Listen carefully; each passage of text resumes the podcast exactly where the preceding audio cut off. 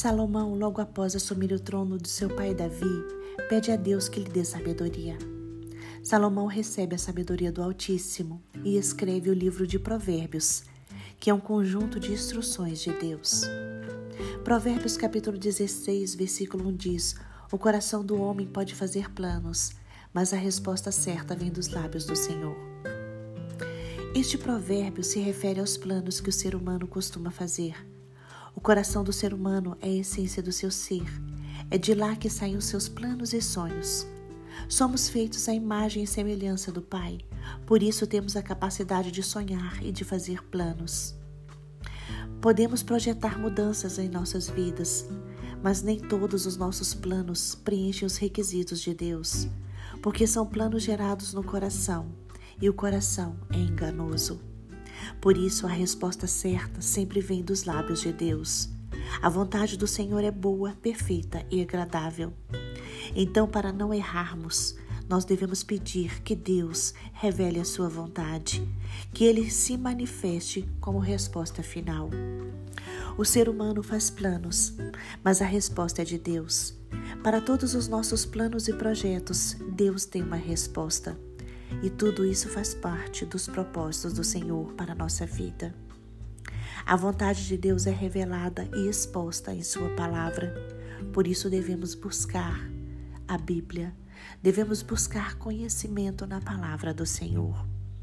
A vontade oculta de Deus pode se revelar após algum tempo, mas o Senhor fala conosco através da Sua palavra. O Salmo 25, versículo 14 diz: O Senhor confia os seus segredos aos que o temem e os revela a conhecer a sua aliança. Para que possamos ouvir a voz do Senhor, precisamos estar perto dele. Devemos ter em mente que o Senhor está no controle de todas as coisas, por isso devemos confiar no seu agir. Não podemos esquecer que o Senhor abençoa os que nele confiam e tem o poder de realizar e de concretizar sonhos. Os desígnios do Senhor é que deverão prevalecer em nossas vidas.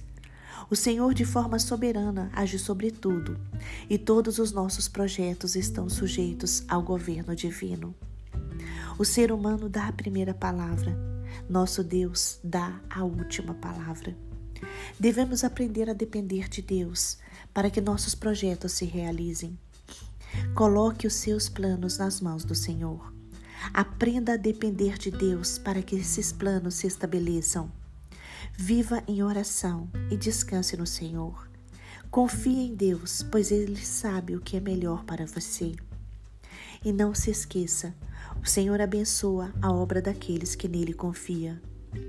Acredite, confie e siga a Cristo. Siga os seus ensinamentos. Consulte a Deus o caminho que você deve seguir. Consagre a Deus os seus planos e projetos.